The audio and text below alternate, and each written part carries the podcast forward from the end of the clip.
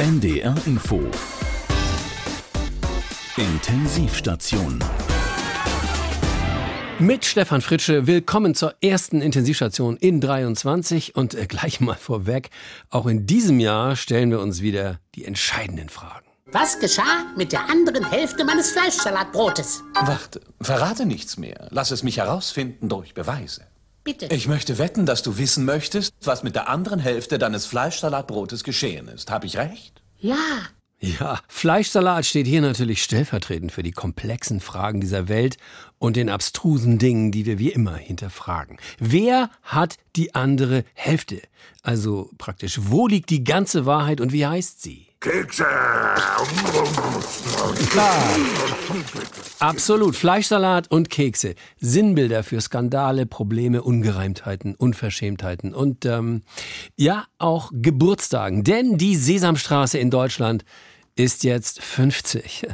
Ein Alter, in dem man schon die erste Lebenskrise hinter sich haben sollte und knapp vor der zweiten steht. Die Sesamstraße und ihre Bewohner. Psychologen haben schon immer gesagt, da muss auch mal genauer hingesehen werden. Das ist Multikulti pur. Da mischen sich ganz verschiedene Lebensformen, Mensch, Tier und Monster auf engstem Raum. Das ist Kreuzberg in einer Straße. Deswegen bleiben da Psychosen gar nicht aus. Ernie und Bert, über die Jahre als Paar zusammengewachsen, seit 50 Jahren in einem Haushalt. Beide offenbar immer noch arbeitslos, also ich wüsste nicht, dass einer von beiden je einen Beruf ergriffen hätte. Und nach 50 Jahren immer noch infantil. Ernie, würdest du vielleicht ein bisschen Rücksicht darauf nehmen, dass ich nichts weiter aus meiner Ruhe haben Vielleicht will? soll ich mal probieren, was passiert, wenn ich den Knopf vom Radio abdrehe. Also, du nimmst wirklich keine Rücksicht auf Doch. deine Mitbürger. Eine Unverschämtheit Und von nun dir. komm mal her. Was willst du? Ich mach den Lautstärkeknopf bei dir fest. Was? Wie? Ah, ich bin doch kein Radio, Ernie. Was soll das? So, und jetzt stelle ich mal deine Lautstärke etwas Ernie, leiser. bitte lass das. Du weißt, dass man sowas nicht mit anständigen Leuten... Auf so eine blöde Idee kommst du auch nur, wenn du zu viel Zeit hast. Ja, und das ist ja bei den beiden das Grundproblem. Die haben einfach zu viel Zeit. In den produktiven Bereich dieser Gesellschaft echt sagen, das ist ein Fall für die Arbeitsagentur. Ja, witzig, ja. Ha, wieder da, witzig, Besi, witzig. Wirklich sehr witzig. Der Kollege in der Technik hat sich mal wieder einen Scherz erlaubt. Ja, aber das ist es, was ich meine. Dann machen auch andere sowas nach. Und schon ist Anarchie. Ernie und Bert, zwei Sozialfälle in Puppenform. Aber es gab auch erste Ansätze von Arbeitsversuchen, ja. Es waren nicht alles Verweigerer. Ein paar Bewohner haben sich aufgerafft, um doch irgendwas zu machen. Und ich bin dein Zahnbürstenverkäufer. Bist du, hm? Ich bin kurz mal vorbeigekommen, um dich einzuführen in die wunderbare Welt der Zahnbürsten. Und hier habe ich meine Vertretertasche. Ja, aber auch das hat am Ende nicht geklappt, muss man sagen. Dieser Mann namens Grobi, dessen Vorname heute nicht mehr akzeptabel wäre, hat danach noch als äh, Aushilfskoch gearbeitet, leider nur bis zum zweiten Gang und auch als Tankstellenhelferassistent hat er hingeschmissen. Ja, die sind alle ziemlich kaputt da. Das darf man zum 50. der Sesamstraße auch mal sagen. Nein, man muss es, glaube ich, auch mal sagen. Hinter der Fassade ist es dunkel und abgründig, ähnlich wie in einer Mülltonne. Ja. Nicht umsonst hat der Bayerische Rundfunk diese Straße damals gar nicht erst betreten. Ja, war nicht alles schlecht, was der Bayerische Rundfunk gemacht hat. Nein. Apropos Mülltonne, ja, auch weil ein gewisser Oscar da drin wohnte und die enge Wohnraumsituation in Problemvierteln damals schon thematisierte. Auch deswegen ist der Bayerische damals vernünftig genug gewesen, da nicht dabei zu sein. Wir aber seitens der Intensivstation wollen jetzt gerade mal zu Beginn der Show hinter die Kulissen dieser teilweise verkorksten Existenzen schauen. Und äh, ich begrüße hier als meinen ersten Gast in 23 Oscar. Ja. Hallo Oskar. Ich äh, sehe Sie nicht. Wo sind Sie? Ich sehe Sie nicht. Mach doch mal die Augen auf, du Blindfisch. Äh, oh, oh, weia. Was machen Sie denn hier in meinem Papierkorb? Dreimal darfst du raten. Wenn es hier keine vernünftige Mülltonne gibt, dann muss man halt nehmen, was da ist. Aber immerhin. Ein paar angeschimmelte Weihnachtskekse und ein Teebeutel, der irgendwie nach Glühweingewürz riecht. Das nenne ich doch schon mal ganz gemütlich. Herzlich willkommen. Äh, ich darf doch Oskar sagen, oder? Was denn wohl sonst? Ja. Heiß ich vielleicht Karl Theodor? Ja. Was für eine schwachsinnige Frage. Ich sehe, Sie haben nichts von Ihrer freundlich verbindlichen Art eingebüßt, die Ihnen ja so recht so viele Sympathien eingetragen hat, nicht? Sympathien am Arsch. Ah. Die Bayern haben die Sesamstraße jahrelang nicht ausgestrahlt. Und weswegen? Meinetwegen. Jemand, der in einer Mülltonne lebt, das wäre pädagogische Infamie. Das ist Musik in meinen ungewaschenen Ohren. Man kann Kinder gar nicht früh genug an die Anarchie heranführen. Das mit den Regeln und der Ordnung kommt noch früh genug. Das sahen ja die Programmverantwortlichen hier im NDR leider wohl nicht ganz so. In den Jahren 77, 78 kam es ja dann zum Umbruch. Es wurden eigene deutsche Figuren eingeführt, so wie Tiffy und Samson. Noch einmal diese Namen. Ja. Und ich bin raus hier. Und du kannst deine komische Sendung alleine weitermachen. Oh, ah, ja, ich spüre da leichte negative Vibrationen. Äh, naja, das dürfte wohl darauf zurückzuführen sein, dass für diese neuen Akteure einige der bewährten Allstars gehen mussten. Ne? Gehen mussten? Rausgeworfen haben sie uns. Auf der Straße sind wir gelandet. Bibo und ich waren die Lieblinge der Kinder. Und dann von einem Tag auf den anderen Schluss mit lustig. Arbeitslosigkeit, Elend, sozialer Abstieg. Was, äh, was ist denn aus Bibo eigentlich geworden? Er schloss sich zunächst einem Wanderzirkus an. Danach war er einige Zeit lang Straßenkünstler beim Hamburger Hafengeburtstag und der Kieler Woche. Äh, Kieler Woche? Boah, da, da, da habe ich ihn nie gesehen. Er durfte ja nicht als Bibo auftreten, von wegen Urheberrecht und Markenschutz. Er trug ein völlig bescheuertes Giraffenkostüm. Eine zweibeinige Giraffe.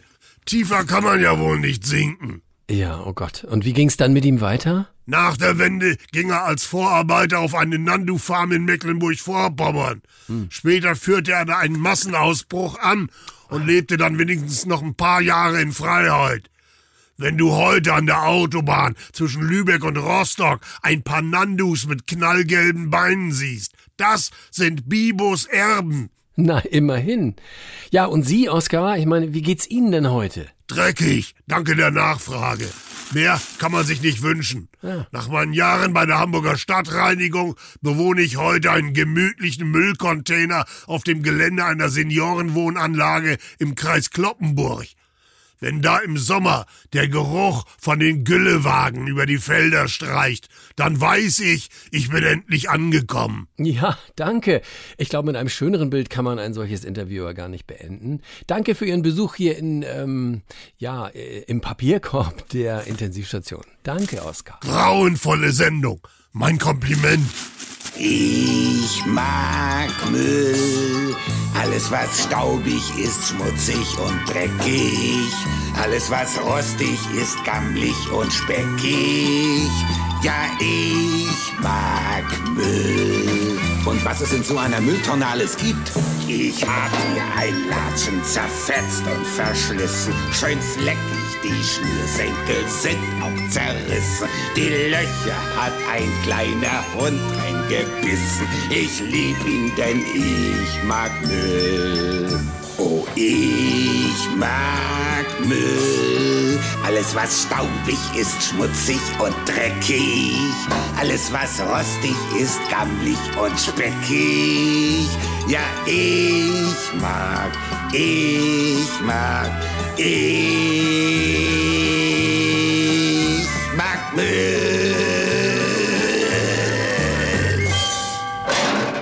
So, also Vorsicht vor der Sesamstraße, ja, 50 Jahre Anarchie. Daran hätte Bolsonaro auch seine helle Freude. Vielleicht hat er sich ja auch was abgeschaut. Das ist ja irgendwie nicht unwahrscheinlich, ne? Und jetzt ist ja dasselbe in Brasilia, in Brasilien passiert, was schon auf dem Kapitol in Washington passiert ist. Nur mit weit mehr Protestlern. Für viele Experten geht hier tatsächlich diese Saat Bolsonaros auf. Ja, also wenn das jetzt in Mode kommt, dass hier jeder, der mit einer Wahl nicht einverstanden ist, die Institution stürmt, ja Gott, bei uns waren es erstmal nur die Stufen zum Kapitol sozusagen. Aber, aber echt jetzt, wenn das jeder machen würde, ne? Also ich und einige andere waren damals mit der Wahl des, äh, der, der Elternvertretung in der Klasse meiner Tochter auch nicht einverstanden. Ja, da wurde so ein komischer Typ gewählt. Also Ich habe den nicht gewählt. Ja. Hab ich da gleich mit ACDC-Hörnern das Sekretariat der Schule gestürmt? Ha? Nee, habe ich natürlich nicht. Vielleicht hätte ich es tun, aber egal. Müssen wir uns jetzt eigentlich auf Erstürmungen nach Wahlen einstellen? Ich meine Italien, Polen, vielleicht demnächst auch Ungarn. Eventagentur Bambule, Beefmacher am Apparat, was kann ich für Sie tun? Ach, Herr Orban, was verschafft mir denn die Ehre? Nein, warten Sie, sagen Sie nichts. Sie haben von unserem neuesten Event in Brasilien gehört und wollen sowas jetzt auch für Ungarn buchen. Ja, natürlich, nur für den Fall, dass Sie abgewählt werden sollten, klar. Aber ich dachte, Sie haben alle Gesetze so umgeschrieben, dass das eigentlich gar nicht mehr... Ah, Ja, verstehe. Für alle Fälle vorbereitet sein. Sehr klug, Herr Orban, sehr klug. Ja gut, dann äh, gucken wir doch einfach mal. Bei Ihnen sind ja erst 2026 wieder Parlamentswahlen. Das heißt, wir haben noch genug Zeit, um Ihnen ein schönes Paket zusammenzustellen. Sie dachten an eine Erstimmung des Parlaments durch Ihre Anhänger, also für den Fall, dass Sie nicht wiedergewählt werden. Mit Fackeln und Mistgabeln? Entschuldigen Sie meine Offenheit, aber das erscheint mir ehrlich gesagt nicht mehr ganz zeitgemäß. Da finden wir was Schöneres, Herr Orban. Vorher aber erstmal wichtig, die Mobilisierung der Leute über Telegram-Gruppen. Das übernehmen wir natürlich auch für Sie. Nein, Sie müssen sich damit nicht belasten. Das machen wir. Sie müssen sich nur anschließend von der Gewalt distanzieren. Ganz wichtig. Wir achten jetzt übrigens auch auf ein einheitliches Design der Randa, äh, der um die Demokratie besorgten Demonstrierenden. Wir haben ja aus Washington gelernt, dieser zusammengewürfelte Haufen, das sah ja nicht aus, ja. Am Ende haben alle nur noch von dem Typen mit dem Büffelkopf gesprochen, weil der so irre wirkte. Nein, nein, da sind wir weiter. In Brasilien haben wir die Protest Identity schon gut umgesetzt. Alle in Gelb mit brasilianischen Trikots, das war doch schick. Welches Outfit schwebt Ihnen denn in Ungarn vor? Jetzt vergessen Sie doch mal die Mistgabeln. Wo sollten wir die denn auch in so großer Menge? Ach so. Ihre Fidesz-Partei hat die größten Anhänger auf dem Land. Ja gut, dann macht das natürlich Sinn. Dann könnten die ja auch alle eine mitbringen. Ja super, dann haben wir das. Äh, Wollen Sie Live-Musik für das Event? Ich habe da eine Punkband, die... Nicht, okay. Extra Pakete Pflaster gegen die Schnittwunden, wenn die Leute die Fenster einschmeißen? Buchen wir mit dazu, okay. Und äh, wie lange soll der Spaß dauern? Zwei Stunden oder eher zwei Tage? Ja, alles klar. Herr Orban, hat mich gefreut. Ich stelle Ihnen was Schönes zusammen und melde mich dann wieder. Danke, tschüss. Hier kommt der Ärger, hier kommst du, hier kommst du. Hier kommt der Ärger, hier kommst du. Die Apokalypse ist eine Partnertauschparty des Teufels Küche ein Wohltätigkeitsbazar. Gegen dich sind sie alle die Kinder von Bullabü, Caligula, Stalin und die Mafia. In Wirklichkeit bist du natürlich ganz anders. Du kommst nur so selten dazu. Hier kommt der Ärger, hier kommst du. Hier kommst du. Hier kommt der Endlich ist es soweit. Endlich kommt jetzt mal ein wenig Druck auf den Kessel der Ampel. Denn, Achtung, es soll jetzt alles schneller gehen, sagt die SPD auf ihrer Klausur. Alles soll schneller gehen. Also damit ist jetzt nicht die Kommunikation oder speziell das Sprechtempo von Olaf Scholz gemeint, leider. Nein, nein, alles andere aber soll jetzt schneller gehen. Unsere Genehmigungsverfahren sind viel zu lang. Ähm, äh, dauern viel zu lang. Ähm, der Bundeskanzler hat äh, damals im Wahlkampf gesagt, heute brauchen wir sechs Jahre, um ein Windrad zu bauen. Er will, dass es in sechs Monaten möglich ist. Frau Esken, der Kanzler und die schnelle Eingreiftruppe bei der Bürokratie. Was sechs Jahre dauerte, soll jetzt sechs Monate nur noch dauern. Ausgerechnet Olaf Scholz will es schneller haben. Der sonst Dinge, die bei anderen sechs Monate dauern, ah, naja, Sie wissen schon. Da heißt es dann aber bedächtig, bedächtig und nichts überstürzen. Okay, also, Sie wollen schneller werden. Sie legen jetzt den Deutschland-Turbo ein. Bei der Infrastruktur, bei den Brücken, Straßen und bei der Digitalisierung. Und auch bei Anträgen. Tag. Nehmen Sie Platz. Was kann ich für Sie tun? Es geht um einen Bauantrag. Ein Bauantrag? Ja. Sowas brauchen Sie nur noch für Großprojekte. Hä? Um was geht's denn? Ich will einen Carport bauen. Ja, machen Sie doch. Wie? Ich würde mit dem Fundament anfangen und dann die Haar Nein, nein, nein. Ich meinte, muss ich den nicht genehmigen lassen? Wieso? Ja, bei meinem Nachbarn hat das über drei Jahre gedauert. Der hat drei Jahre an einem Carport gebaut. Nein, so lange hat der Papierkram gedauert. Ja, das war früher so. Jetzt gilt die neue Deutschlandgeschwindigkeit. Stichwort Turbobürokratie. Das heißt, ich brauche die ganzen Anträge gar nicht? Nö, Sie brauchen gar nichts. Auch nicht das Gutachten wegen der Nacktschneckenumsiedlung? Ah, Quatsch. Unser Motto ist, Sie bauen, wir vertrauen. Aber der Brandschutz zum Nachbarn, ich will doch unter drei Meter an die Grenze... Solange Ihr Nachbar nicht Jens Lehmann ist und eine Kettensäge hat, äh, sehe ich da kein Problem. Aber die Baupläne muss ich Ihnen doch hier lassen, oder? Ah, Sie müssen gar nichts. Sie können mir die gerne hier lassen. Ich nehme die dann als Schmierzettel. Ah, das ist ja unglaublich. Das heißt, ich hätte gar nicht hier hinkommen müssen? Nö, aber trotzdem gut, dass Sie hier sind. Wir haben hier nämlich gerade unsere Turbo-Deluxe-Wochen. Was? Wenn Sie noch ein zweiten Carport bauen und einen Wintergarten dazu, finanzieren wir Ihnen den Ausbau Ihrer Einfahrt auf Vierspurigkeit. Vierspurigkeit? Wir wohnen in einem ruhigen Viertel. Ach schön, wo denn? Direkt am Stadtwald im Nachtigallenweg. Oh, da fangen die doch nächste Woche an, eine ICE-Trasse zu bauen. Was? Davon weiß ich aber nichts. Können Sie auch nicht, da habe ich erst vor zehn Minuten den Turboantrag genehmigt. Wie, und dann soll an unserem Haus ein ICE vorbeifahren? Natürlich nicht. Puh. Ihr Haus kommt dann weg. Was? So, der nächste bitte. Sie lassen sich nicht gerne drängen. Sie werden nur von oben gedrückt. Sie lassen dich einfach mal hängen und rufen sowieso nie zurück. Sie sind mal grad außer Haus oder grad mal im Haus unterwegs. Beamte sitzen dich aus, blocken alles ab zunächst. Sie machen dich zu ner Formsache aus 94Z-10. Beamte sprechen eine Sprache, die nur Beamte verstehen. Als erstes mal weiter verbinden, man wird irgendwo hingeschickt. Stopp tiefer, der Gang da ganz hinten. Am liebsten schicken sie dich zurück. Als Vorzimmerabfangjäger kommt niemand an ihnen vorbei. Als gewiefte Bedenkenträger kriegen sie jeden Traum klein. Überall sind Beamte, Beamte gibt's überall. Im Fernsehen, am Tresen, im Bett und am Ball.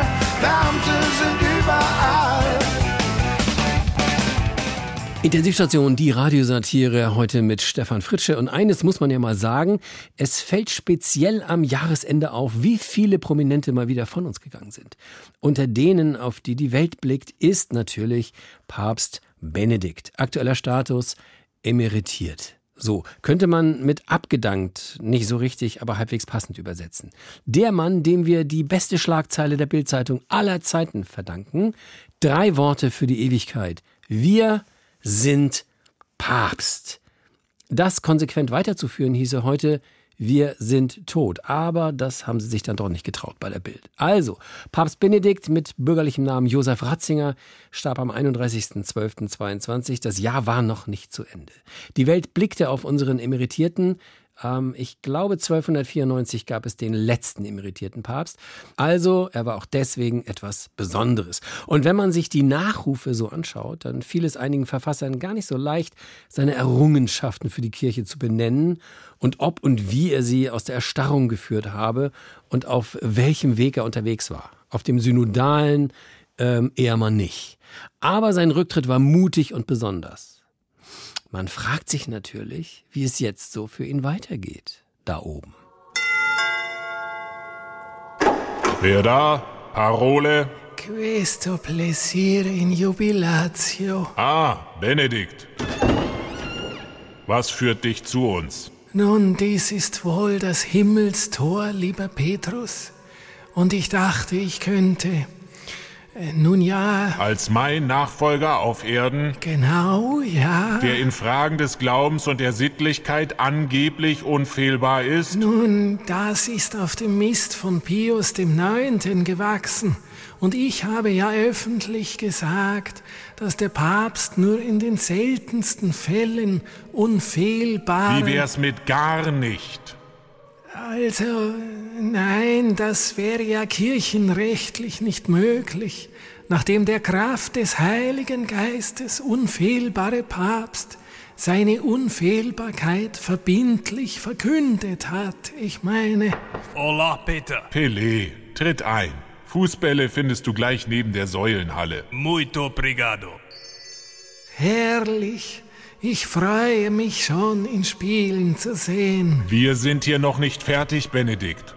Wo waren wir stehen geblieben? Äh, leider immer noch hier draußen vor dem Himmelstor. Ja, wir wollen noch ein bisschen plaudern. Vielleicht darüber, ob die unzähligen Kirchenaustritte etwas damit zu tun haben könnten, dass ein bisschen sehr viele Positionen und Versäumnisse meiner sogenannten Nachfolger nicht besonders menschenfreundlich sind. Nein, nein. Also ich meine, äh, doch, doch. Wie viele haben im angeblichen Namen Gottes Qualen erlitten? Wie lange braucht der Vatikan, um seinen Hintern ernsthaft in Richtung liebevoller Zuwendung zu den Menschen zu bewegen und das Böse in seinen eigenen Reihen zurückzudrängen? Nun, lieber Petrus, ich habe natürlich im Rahmen meiner bescheidenen Möglichkeiten innerhalb der Kurie versucht. Servus miteinander. Hallo Rosi, tritt ein. Skier findest du gleich neben der Säulenhalle. Dankeschön, Petrus. Ich habe also, wie gesagt, versucht. Nicht versuchen, Benedikt. Machen! Sag das deinen Nachfolgern per heiligen WhatsApp.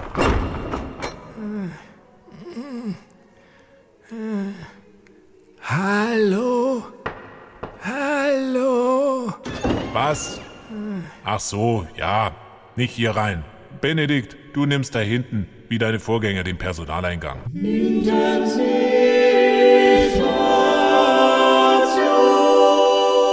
Auch fast zwei Wochen nach der Böllerei, speziell in Berlin. Es wird ja jetzt versucht, so zu tun, als wäre das ein einzig Berliner Phänomen. Das, ist, nicht. richtig. Also auch woanders, ja, okay, beispielsweise in, in Neukölln. Ja, da ist ja die Diskussion um Böllern, um Clanböllern oder Frustböllern und Verboten ja lange noch nicht vorbei. Aber was ist das für ein Land, in dem jetzt wieder Verbote gefordert werden, ja? Steht nicht schon im Grundgesetz, Absatz 2, äh, oder drei. Jeder Mensch hat das Recht, sich mit dem Böller in der Hand zu verteidigen. Haben nicht die Grundgesetzväter aus der Geschichte gelernt? Die NBA wehrt sich natürlich gegen Böllerverbot. Liebe Pyromaninnen und Pyromanen, hallo Pressevertreter. Frohes Neues, ihr Raketen! Wir, die National Böller Association, haben die Diskussion der vergangenen Tage mit großer Aufmerksamkeit verfolgt und sind von den Ausschreitungen der Silvesternacht fasziniert, äh, schockiert. Schock, schockiert sind wir. Wir verurteilen diese Krawalle aufs Schärfste. Dennoch sind wir von der NBA der Meinung, dass ein generelles Böllerverbot kontraproduktiv ist. Das Einzige, was einen bösen Menschen mit Böller stoppen kann, ist ein guter Mensch mit Böller.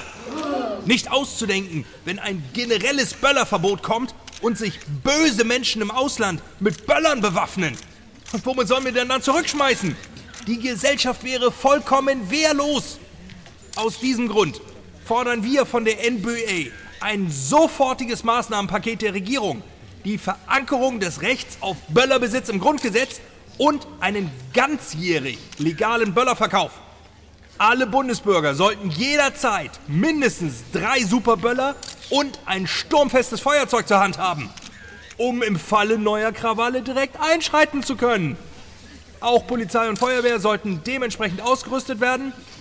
Wünschenswert wären kubische Kanonenschläge, Big Crackers und Feuerwerksbatterien in jedem Einsatzfahrzeug, um Übeltäter in die Flucht zu schlagen. Darüber hinaus raten wir den Behörden zur Gründung des SEKs Knallfrosch. Ups.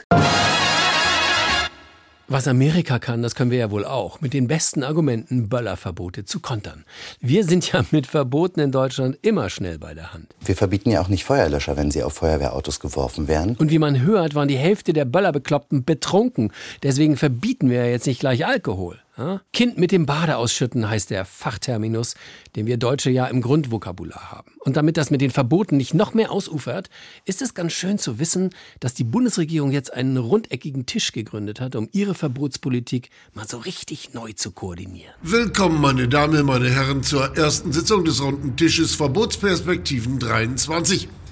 Wie Sie alle wissen, ist dies ein informelles Gremium, das auf Wunsch des Bundeskanzlers und der Regierungskoalition gemeinsam Vorschläge erarbeiten soll, wie durch eine gezielte, sanktionsbewährte Handlungssteuerung einige der Kernkrisen unserer Gesellschaft in den Griff zu bekommen sind. Gezielte sanktionsbewährte Handlungssteuerung? Verbote. Es geht um Verbote. Also Verbote, da sind wir eigentlich nicht so für. Warum wundert mich das nicht? Sie sind doch von der FDP, oder? Aber auch Sie können wohl kaum erwarten, dass man die Exzesse der Silvesternacht mit den Mitteln des Marktes verhindern kann. Ja, da wäre ich nicht so sicher. Dann müssen wir eben die Gewinnmargen der Hersteller so anheben, dass die Böller so Ja, teuer klar. werden, dass die Jugendlichen aus den sozialen Brennpunkten sie sich nicht mehr leisten können. Dann kann man auf Verbote getrost verzichten. Ja, toll. Dann werfen die halt mit was Billigerem. Flaschen oder Pflastersteine. Dürfen Sie ja gar nicht, das ist doch verboten. So kommen wir nicht weiter. Außerdem geht es ja hier nicht nur um Silvester. Die Gewaltbereitschaft gegenüber Rettungskräften und Ordnungshütern nimmt ja allgemein zu. Da muss man aber auch mal sagen, so ein Rettungswagen mit Blaulicht und Sirene und diesen starken Signalfarben, das wirkt doch auch schon irgendwie aggressiv. Da ist es doch kein Wunder, wenn junge Leute sich in ihrer Feierlaune gestört fühlen. Ach was, sollen wir die Einsatzfahrzeuge lieber tarnen und einen Flötenspieler vorwegschicken? Wenn es die Lage entspannt, warum nicht? Das war ein Scherz. Wir sind nicht zum Scherzen hier. So kommen wir nicht weiter. Hier geht es darum, konkrete Verbote vorzuschlagen. Dann wäre ich dafür, dass es verboten wird, staatsgefährdende Postings, die geeignet sind, die Autorität der Regierung zu untergraben, ins Internet zu stellen oder in den sozialen Medien zu verbreiten. Warum hacken jetzt eigentlich immer alle auf der armen Frau Lambrecht rum? Ich dachte da eher an Reichsbürger und Querdenker. Also, wenn man die sozialen Medien so teuer machen würde, dass nur Wohlhabende, also somit staatstragende Schichten, sie sich leisten können, dann würde der Markt... Danke, danke, Herr Kollege. Ich glaube, Ihre Grundposition ist soweit klar. Aber so kommen wir nicht weiter. Die Öffentlichkeit erwartet von uns, dass wir auf konkrete Bedrohungen mit konkreten Gegenmaßnahmen reagieren. Aber müssen das immer gleich Verbote sein? Genau. Statt Sachen zu verbieten, kann man doch auch Pflichten einführen. So verbieten wir ja auch keine Einreise aus China, sondern erlassen stattdessen eine Testpflicht oder auch eine Maskenpflicht beim Flug. Mein Reden. Deswegen sind wir als Liberale ja auch gegen ein Tempolimit. Verbote bringen noch gar nichts. Sehr gut, dann führen wir doch einfach die Pflicht ein, langsamer als 130 zu fahren. Also bitte, diese runden Tische sollten verboten werden. Also, ich glaube, darauf könnten wir uns einigen. So, und warum gibt's jetzt diese Verbotsverlangen, dieses Heilsuchen im Verboten? Weil es Berlin mal wieder verkackt hat. Ja, und jetzt die A-Karte hat. Aber hey, kann man das ewige Lamento noch hören? Immer auf Berlin. Ich meine, alle Völker der Welt schauten schon auf Berlin und haben gesagt, äh, naja, Gott, es ist auch ein leichtes, immer auf Berlin rumzuhacken. Berlin sollte die Hauptstadt Deutschlands sein und nicht die Hauptstadt der Chaoten. Es ist äh, vor diesem Hintergrund auch umso schwerer nachvollziehbar, was eigentlich mit all dem Geld in Berlin passiert, das unter anderem auch aus Bayern kommt mit dem Länderfinanzausgleich. Berlin ist ein Failed State unter den deutschen Bundesländern. Sagt die CSU in Form von Generalsekretär Martin Huber. Jetzt will Bayern auch Berlin Geldmittel aus dem Länderfinanzausgleich streichen, so wie es die EU mit Ungarn oder Polen macht. Das ist mal deutscher Föderalismus in seiner egomanischsten Form. Wobei sich doch Franziska Giffey in Berlin jetzt alle Mühe gibt. Ja, ich mache mal rasch was, was ich sonst nicht mache. Also heute mache. Ich möchte Ihnen ein gutes neues Jahr wünschen.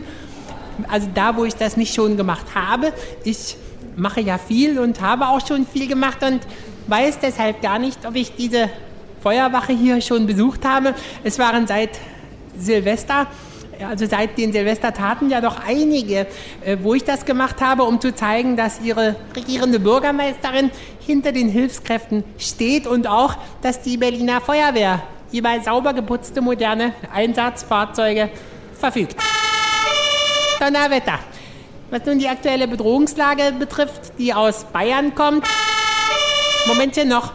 Die Idee der CSU, Berlin Geld aus dem Länderfinanzausgleich zu sperren, weil hier bei uns der Rechtsstaat nicht umgesetzt wird, so wie die EU gegen Ungarn. Das ist natürlich absurd und dem bayerischen Wahlkampf geschuldet.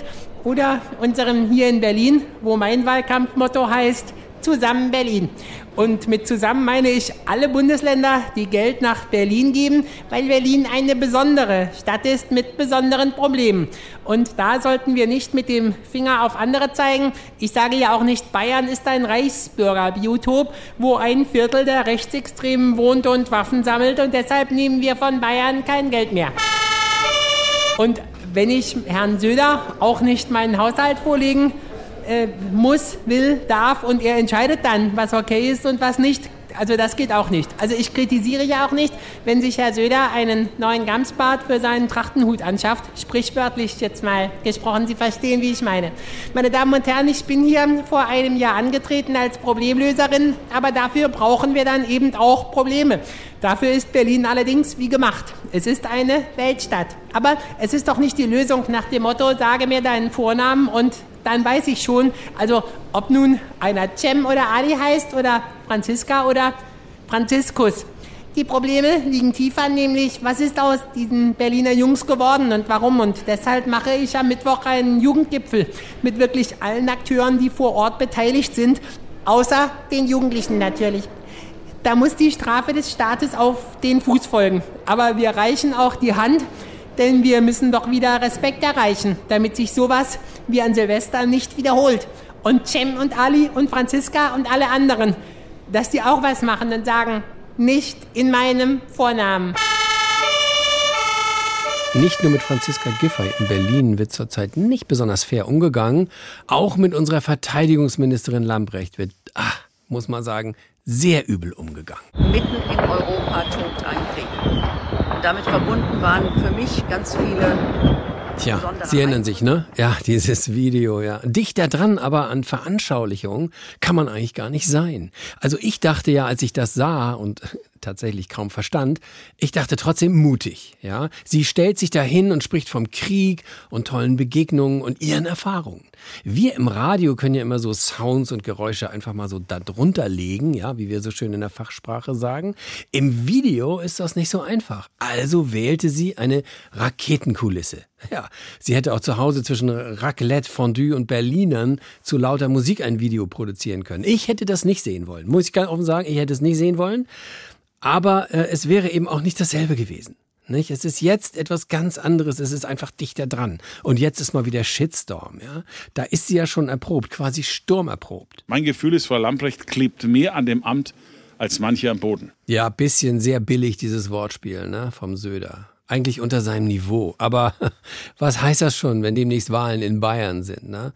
Da gibt's halt nach unten keinen Boden. Aber äh, das gilt auch für den Dobrindt. Die Frage ist ja auch nicht, wann muss sie weg, sondern warum ist sie noch da? Ja, weil sie eben unverzichtbar ist und weil die Aufgabe nicht zu unterschätzen ist. Ich glaube, die Aufgabe ist gar nicht zu unterschätzen und deswegen äh, bin ich auch sehr froh, dass äh, Ministerin Lambrecht diese Verantwortung übernimmt. Weil es nicht zu unterschätzen ist, ja, eben. Lambrecht darf deswegen auch nicht gehen.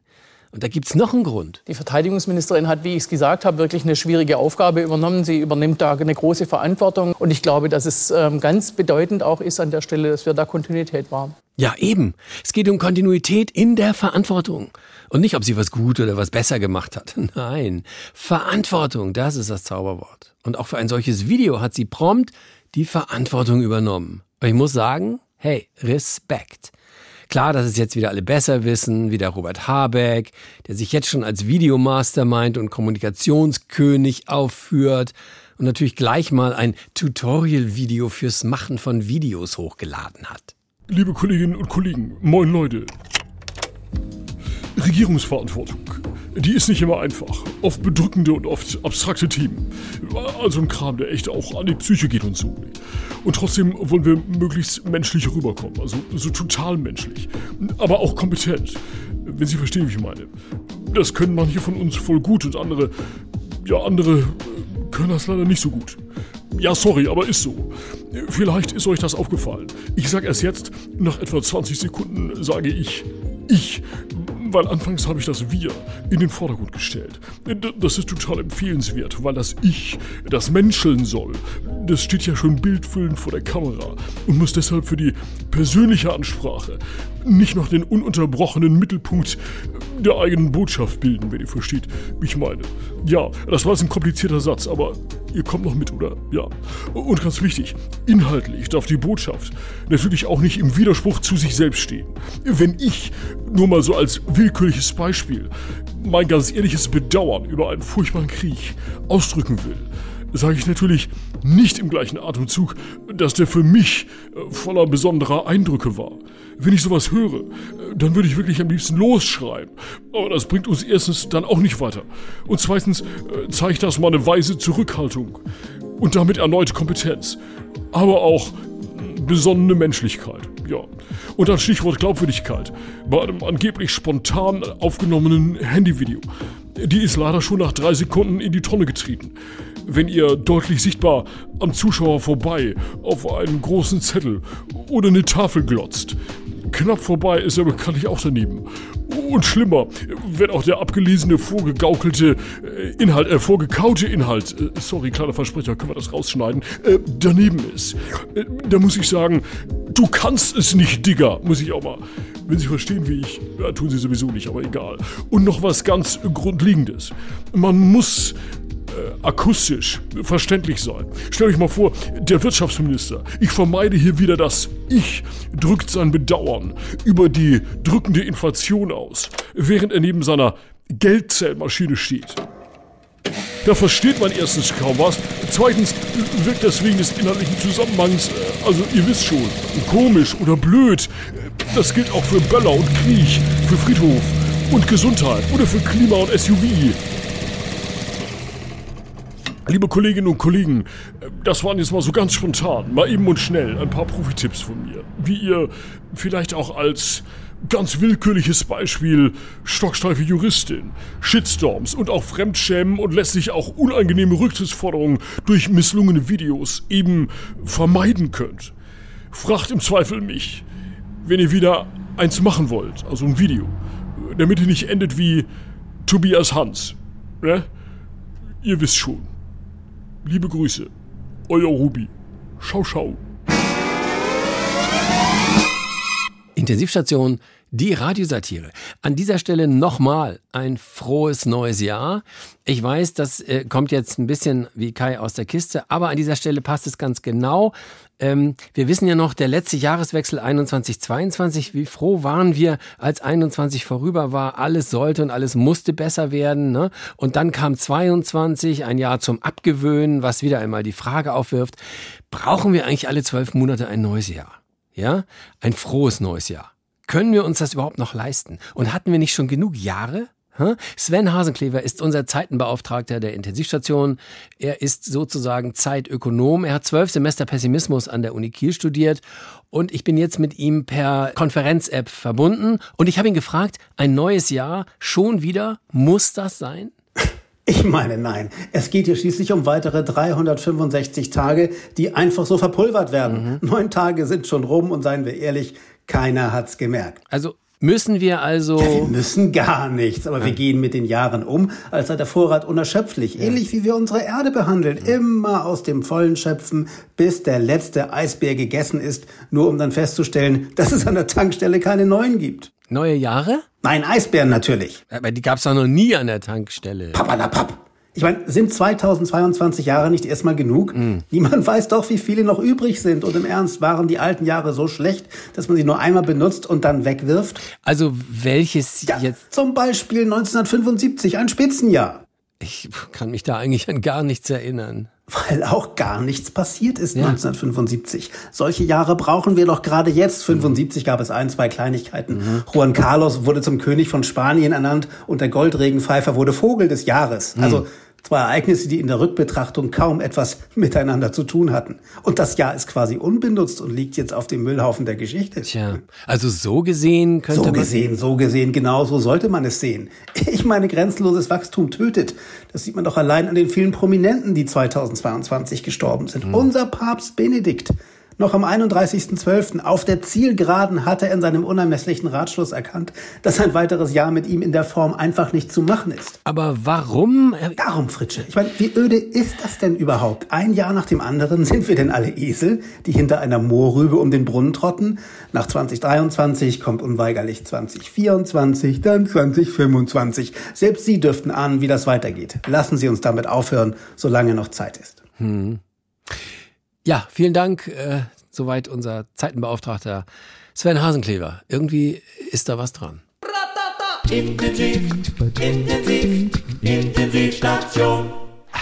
Viele Menschen wollten ja traditionell auf Skiern ins neue Jahr rutschen und erlebten genau dabei das erste böse Erwachen 23. Denn da war und ist oft kein Schnee. In fast allen Wintersportgebieten herrscht akuter Schneemangel. Und so wird natürlich vielerorts massiv beschneit. Selbst das ist bei 10 Grad eher schwierig. Und generell, ob das so toll ist in Zeiten der Energiekrise, hm, Hubert Aiwanger, der stellvertretende bayerische Ministerpräsident von den Freien Wählern, der hat darauf eine ganz klare Antwort. Also wer hier Kritik sieht, der müsste dem lieben Gott auch das Beschneien verbieten. Also das ist eine Scheindebatte nicht mehr und nicht weniger. Und wenn Bayern eben nicht mehr beschneit, dann sollte es doch bitte am besten der gottesfürchtige Bayer übernehmen. Wenn wir nicht beschneien, dann tun es die Österreicher, die Schweizer, die Tschechen und so weiter. Ja, ganz schlimm wäre das. He? Und, und ganz ohne Schnee und ohne Skifahren? Oh Gott, das kann auch nicht die Lösung sein. Wir können doch heute nicht den Leuten sagen, bleib mit deinen Kindern zu Hause, mach aus deinen Skiern Brennholz und äh, geh in den Keller zum Weinen. Na doch, wo doch das Brennholz so teuer. Äh, naja, nee. Nee, das geht natürlich nicht. Nee, irgendwem sagen, es gibt keinen Schnee, ihr könnt nicht Ski und Schlitten fahren. Gott, das versteht doch keiner. Ja, wo heute alles möglich ist. Zumindest nicht in Bayern. Und auch für andere Jahreszeiten hat man sich da jetzt wirklich Neues überlegt. Denn schließlich gilt, mir san mir. Servus und Grüß Gott in Bayern, dem Land der Länder und deinem Urlaubstraumland. Wir als Urlaubsregion Nummer 1 haben ja dem Klimawandel schon lange den Kampf angesagt. Aber weil sich das Klima ja vehement weigert, mit dem Wandeln aufzuhören, gehen wir jetzt ins Next Level. Das heißt, bei uns gibt's nicht nur keinen Schnee nicht. Auch verregnete Sommer gehören hier bald der Vergangenheit an.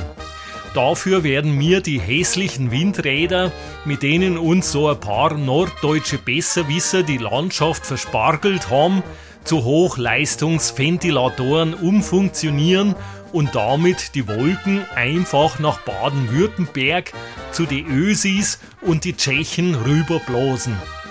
Da ist die Landschaft eh nicht so schön wie bei uns und da fällt dann schlechtes Wetter auch gar nicht so sehr auf. Für den Fall, dass der Norddeutsche uns dann mal nicht genug Windenergie liefert, um die Ventilatoren zu betreiben, werden wir ganz Bayern mit einem Glasdach versehen, das im Falle von unerwünschtem Niederschlag sofort geschlossen werden kann. Und weil man ja auch keinem Sommerurlauber erklären kann, warum der Gebirgssee trotz Klimawandels im April noch zu kalt zum Baden ist, werden wir künftig die Hälfte der Seen sommers wie winters auf angenehme 30 Grad Wassertemperatur heizen, indem wir die alten, aber absolut unschädlichen Brennstäbe aus dem AKW ISA 2 abklingen lassen, während wir die andere Hälfte der Seen sommers wie winters mit Hilfe neuer Atomkraftwerke ISA 3, 4 und 5 zufrieren lassen. So werden die Freunde des Eisbadens und Eislaufens ganzjährig bei uns auf ihre Kosten kommen. Fridays for Future, Bad Bayern for Urlaub. Prinz Harry und Meghan. Eine Wortkombi, die den Briten nicht mehr so einfach von den Lippen geht. Denn der Prinz, äh, der geht jetzt in die zweite Offensive. Ja, erst die Netflix-Doku-Drama-Fiction-Crime-Soap-Serie über sechs Teile und viele Millionen, also Euro oder Dollar. Und jetzt noch ein Buch. Das erste. Spare heißt es, auf Deutsch Reserve. Meint, wenn wir sie mit der Netflix-Doku nicht fertig gemacht haben, hey, hier kommt die Reserve. Das Buch. Die Abrechnung. Alle gegen Harry und jetzt schlägt er zurück. Dieser öffentlichkeits- und medienscheue Lebemann und seine Lebefrau. Harry und ähm, William sollen sich ja mal geprügelt haben, steht da. In der Küche. Man glaubt es nicht. Und niemand hat ihn aufgehalten damals, als er im Nazi-Kostüm zur Party ging. Niemand. Fürchterlich. Das Königshaus kommt aus dem Zittern nicht mehr raus. Jetzt, da die Queen tot ist, die die letzte war, die noch die schützende Hand over Harry gehalten hat. Jetzt gibt's Palastrevolution. Und da kommt noch viel mehr. 15. Januar 2023. BBC Radio 4 enthüllt brutalen Diebstahl unter den Prinzen. Als kleiner Junge wurde Prinz Harry Opfer von Williams Raffgier. Im Dezember 1990 hatte der den Schoko-Adventskalender seines kleinen Bruders leer gefuttert und die Türchen mit seinen diebischen Fingern einfach wieder zugedrückt. Das Opfer wörtlich. Da war nichts mehr. Alles ratzeputz leer gefressen. Ich sehe das leere Schokoform heute noch vor mir. In my nightmares. 1. Februar 2023. In der Times erscheint ein schockierendes Beispiel für die autoritäre Erziehung, unter der Prinz Harry litt. Ich musste Dinge machen, die ich absolut nicht wollte. Zum Beispiel Instrumenten lernen. Da musste ich das zweite Geige spielen. Dabei wusste meine Family ganz genau, ich hau doch viel lieber auf das Pauke. 3. März 2023. Die Sun veröffentlicht exklusive Einblicke in die strategischen Machtspielchen der Queen. Zitat Harry. Oma hat bei Brettspiel immer geschummelt. Angeblich ließ die Königin ihrer Familie bei Monopoly keine Chance. Schon vor Spielbeginn riss sie sich alle Straßen, Häuser, das Wasserwerk und die Bahnhöfe unter den Nagel. Mit der Erklärung, das ist nicht käuflich, das gehört doch eh alles schon mir. 15. März 2023. Harry steckt dem Guardian, dass die Royals Meghan schon von vornherein abgelehnt haben. Als Beweis zitiert er einen Witz, mit dem Meghan die Queen erheitern wollte. Warum geht die Königin zum Zahnarzt? Na, damit ihre Zähne auch ein Krone kriegen. Doch anstatt zu lachen, entgegnete die Queen nur staubtrocken, We are not amused. 1. April 2023. Der Telegraph enthüllt Mordpläne im Buckingham Palace. Mein Vater wollte mich umbringen. Als Prinz Harry mit fünf Jahren im Planschbecken spielte, zog Charles einfach die Stöpsel aus den Luftkammern. Anscheinend, weil er zum Essen an den Tisch kommen sollte. Liar! Er wollte mich loswerden. Ich konnte gerade noch an das Planschbeckenrand schwimmen, bevor die Wasser weg war. Sonst wäre ich glatt ertrunken. Wir brauchen einen Skandal, Skandal brutal.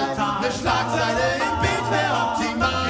Total, ansonsten schauen wir mal. Die Leute wollen Blut sehen und uns wird's ziemlich gut gehen. Skandal her! Wir müssen unser Luxusleben zügellos genießen. Vielleicht mal ab und zu einen kleinen Hund erschießen. Abends im Hotel spielen wir dann eine Runde Squash. Und haben wir keinen Ball mehr, dann nehmen wir halt einen Frosch. Im Interview erzählen wir Witze über Minderheiten.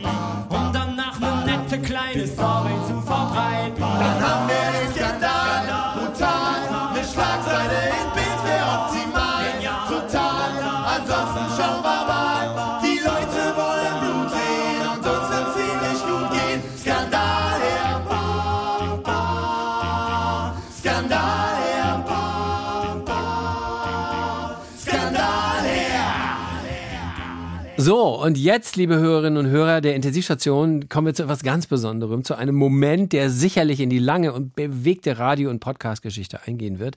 Denn wir wollen jetzt die GewinnerInnen unserer Adventsverlosung bekannt geben. Und dafür ist jetzt Peter Stein, der die Aktion bei uns betreut, die große Intensivstation-Showtreppe zu mir ins Studio hinuntergestiegen. Ach, was sage ich, hinuntergeschritten. Und Stefan, er hat sogar einen Anzug angezogen. Ja, Peter, will dir nicht zu nahe treten, aber, aber das, Entschuldigung, das ist doch dein Konfirmationsanzug. Also vom Schnitt her und wie der sitzt. Hör mal. Aber Stefan, es geht doch hier in erster Linie um die Geste, ja?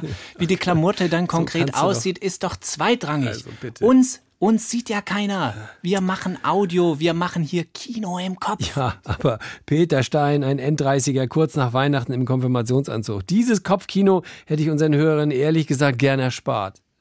Aber Stefan, überleg mal, was da jetzt in den Köpfen abgeht, ja?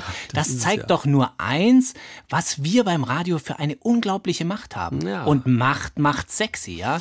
Und genau deshalb wollen ja auch so viele unseren Job machen oder zumindest mal bei uns mitmachen. Ja, das stimmt. Das stimmt, denn äh, wir haben ja im NDR Adventskalender hinter dem fünften Türchen zwei Sprechrollen für die Intensivstation verlost. Und Peter, der Ansturm war, wie ich weiß, überwältigend. Bolsonaro und Trump können sich da nun echt noch eine Scheibe abschneiden. Absolut, absolut. Und ich glaube, wir haben jetzt auch endgültig den wissenschaftlichen Beweis dafür geliefert, dass SprecherInnen in der NDR-Intensivstation bei den Traumberufen mindestens auf einer Ebene mit Feuerwehrmann, Wow. Fußballprofi, Lehrerin oder Ärztin rangiert. Wir haben mehr als 600 Bewerbungen hier bekommen.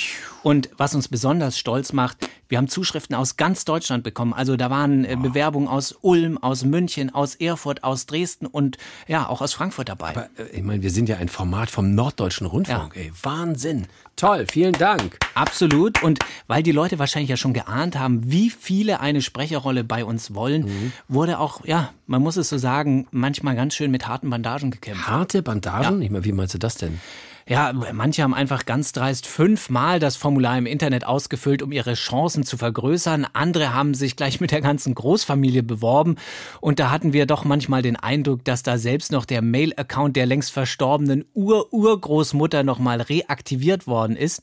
Und wieder andere haben es mit verbaler Bestechung probiert und noch ein Sätzchen dazu geschrieben wie Bitte, bitte, lasst es doch bei mir anklingeln. Ja, also wir wollten ja von den Leuten wissen, unter welchem Titel Beiträge aus der Intensivstation Mhm. im normalen Radioprogramm von NDR Info laufen. Ich meine, das war so schwer nicht. Konnten denn die Leute das richtig beantworten? Also die allermeisten haben natürlich die richtige Antwortmöglichkeit gewusst und Höhepunkte aus der Intensivstation ausgewählt. Aber auch wir haben gemerkt, was aus der Wirtschaft ja immer berichtet wird, dass es eben nicht mehr selbstverständlich ist, geeignete Bewerber zu finden. Ja, so hatten doch tatsächlich so ein paar Leute die Antwortmöglichkeit Tiefpunkte aus der Intensivstation ausgewählt, was natürlich absoluter Humbug ist, denn es gibt bei uns ja einfach keine Tiefpunkte. Absolut. So, Peter, jetzt haben wir echt genug gesprochen. Lass uns mal jetzt zur Auflösung kommen. 600 Leute wollen wissen, ob sie gewonnen haben. Okay, also alle Namen von denen, die richtig geantwortet Mhm. haben, natürlich nur in einfacher Ausführung, äh, habe ich hier in dieser Lostrommel vor mir. Und da, lieber Stefan, äh, bitte ich dich jetzt einmal äh, reinzugreifen danke. und mir einen Zettel zu geben. So, bitte. Mhm. Eine Sprecherrolle in der NDR-Info-Intensivstation geht an den Emir von Katar.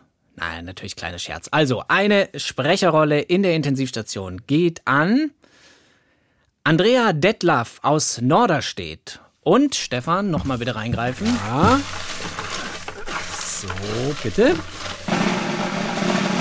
Und eine Sprechrolle in der Intensivstation geht an Patrick Seele aus Osnabrück. Ja, wunderbar. Wir haben sie, die beiden. Herzlichen Glückwunsch nach Norderstedt und nach Osnabrück. So, wie geht's jetzt weiter? Also wir werden jetzt äh, natürlich Kontakt mit den beiden Gewinnern aufnehmen, sie dann durch das Intensivstation Sprecher Bootcamp jagen und dann werden sie noch in einer Intensivstation im Januar zu hören sein. Super, wir sind total gespannt. Dankeschön, Peter. So, das war sie schon, die erste Intensivstation 2023. Heute mit Torben Pöls, Peter Stein, Hartmut Grave, Florian Schröder, Stefanie Ray, Richard Berkowski, Marco Grün, Friedemann Weise, Axel Naumer, Sven Hasenklever und in der Technik Hans-Christian Besicke. Mehr Satire gibt's wie immer auf den Seiten unserer Schwestersendung Extra 3 unter x3.de, denn sie sind noch in der Winterpause. Hier am Mikrofon war Stefan Fritsche. Ich hoffe, wir haben alles Wesentliche angesprochen. So etwas kann man natürlich außer in einer solchen Sendung nie erklären. So ist es. Und so bleibt es auch 2023. Und damit alles Gute auf der breiten Seite des Lebens.